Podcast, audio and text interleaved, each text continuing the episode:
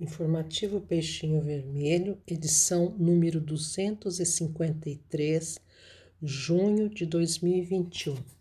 Coluna Espiritismo e Medicina, por Dr. Auro Nobre. Espiritualidade e saúde mental, aspectos positivos e negativos. A medicina tem visto desde a década de 1980 um crescente interesse e reconhecimento do papel da espiritualidade e religiosidade na saúde das pessoas. Diversas pesquisas têm sido desenvolvidas e estão mostrando a influência que esta esfera ou dimensão humana pode exercer. De modo geral, tem-se a impressão que a relação entre espiritualidade e saúde é sempre benéfica. Entretanto, apesar de, na maioria das vezes, isso ser verdade, existe uma parcela das situações em que vemos o inverso, ou seja, prejuízo e perturbação. Primeiramente, vamos tentar definir como a ciência tem enxergado esses termos à medida que os inclui em suas pesquisas.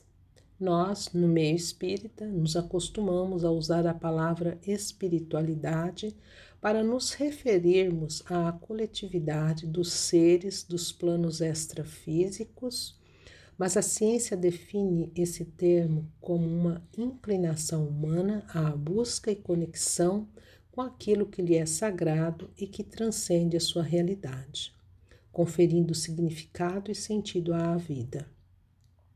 Religiosidade, apesar de muitos entenderem ser sinônimo, tem um sentido mais restrito, pois implica uma vinculação a um sistema de cultos e doutrinas compartilhados por um determinado grupo de pessoas.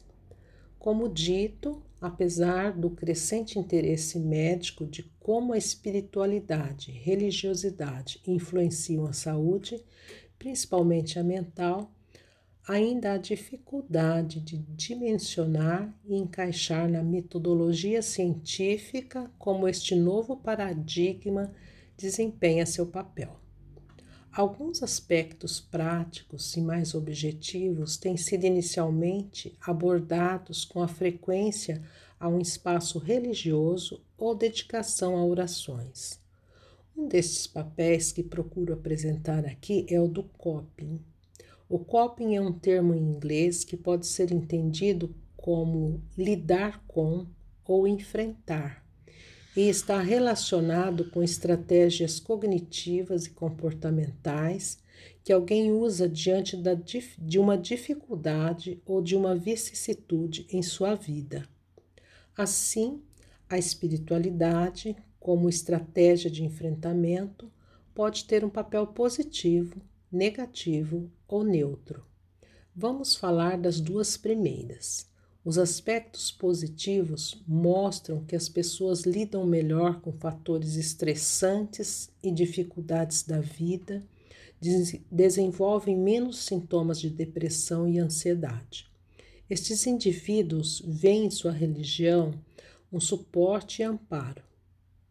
Abre aspas. Deus dá o frio conforme o cobertor. Fecha aspas apresentam melhores relacionamentos sociais e melhor qualidade de vida quando considerada a sua saúde mental. A religiosidade apresenta um efeito protetivo contra o suicídio. O enfrentamento religioso positivo exerce um forte papel no crescimento pós-traumático, ou seja, na experiência de mudança positiva após um evento traumático. A comunidade na qual está inserida também tem um papel protetivo de suporte ao estresse, ao suicídio e uso de drogas. As crenças religiosas positivas aumentam a sensação de satisfação com a vida, o senso de moralidade, a resiliência. Um estudo americano que acompanhou cerca de 90 mil enfermeiras por 15 anos mostrou que aquelas que valorizam a religiosidade tinham sete vezes menos chance de cometerem suicídio. Por outro lado, em cerca de 5% das situações, a espiritualidade e a religiosidade pode ter um efeito prejudicial. Algumas pessoas desenvolvem visões e crenças cujo direcionamento afetam negativamente sua saúde. Imagens de um Deus punitivo, vingativo, abre aspas, Deus está me castigando, fecha aspas, está relacionado com sintomas depressivos, ansiosos, paranoicos, obsessivos e compulsivos.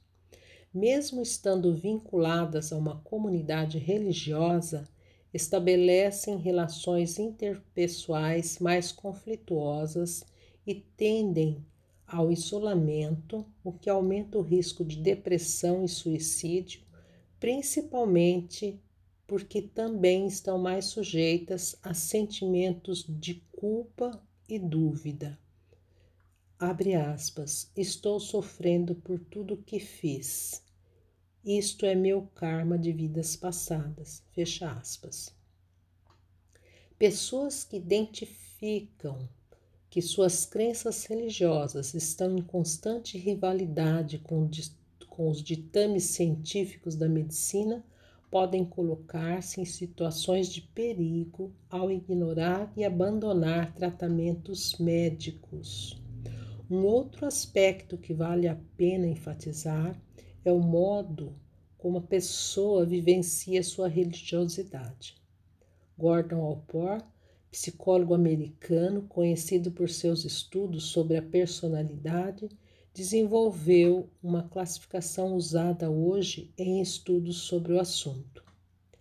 Ele distribuiu a orientação religiosa em intrínseca e extrínseca. No caso da intrínseca, o indivíduo vivencia e traz os valores de sua religião para sua vida, ou seja, vive em harmonia com os preceitos que sua religião professa. É uma vivência mais madura e congruente.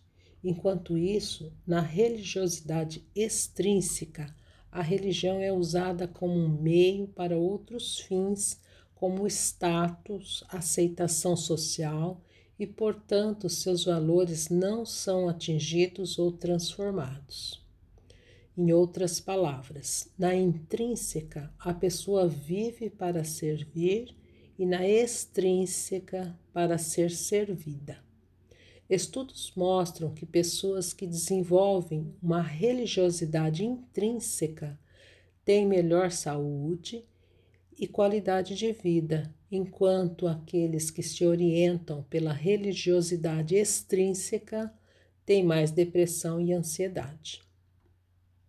Vemos, portanto, que a espiritualidade, religiosidade, assim como a inteligência, são faculdades de caráter neutro, cujo direcionamento depende exclusivamente daquele que damos, seja positivo ou negativo. Cabe a nós refletir como temos empregado esse domínio em nossas vidas e buscar sempre o bom exercício a conexão saudável com o plano espiritual é algo muito poderoso. Aprendemos com o Espiritismo que, que a responsabilidade de viver bem, ajudar ao próximo e construir um mundo melhor é de cada um. Abre aspas. Pessoas que identificam que suas crenças religiosas estão em constante rivalidade com os ditames científicos da medicina podem colocar-se em situações de perigo ao ignorar e abandonar tratamentos médicos. Fecha aspas.